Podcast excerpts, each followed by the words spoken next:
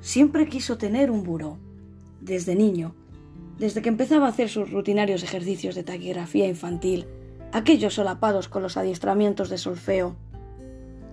Su agilidad con sus dedos era veloz, rápida, tanto como para escribir un artículo ejemplar como para improvisar una virtuosa melodía.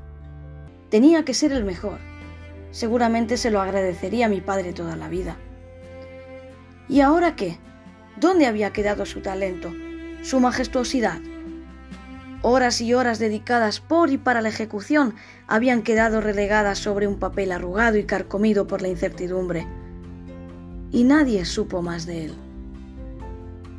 Dicen que acostumbraba a escribir de madrugada en su vetusto buró, casi devastado por los años, las manías. Algunos afirman que lo desmontaba y volvía a armar, como si no estuviera conforme con su armadura, otros por el mero hecho de entretenerse.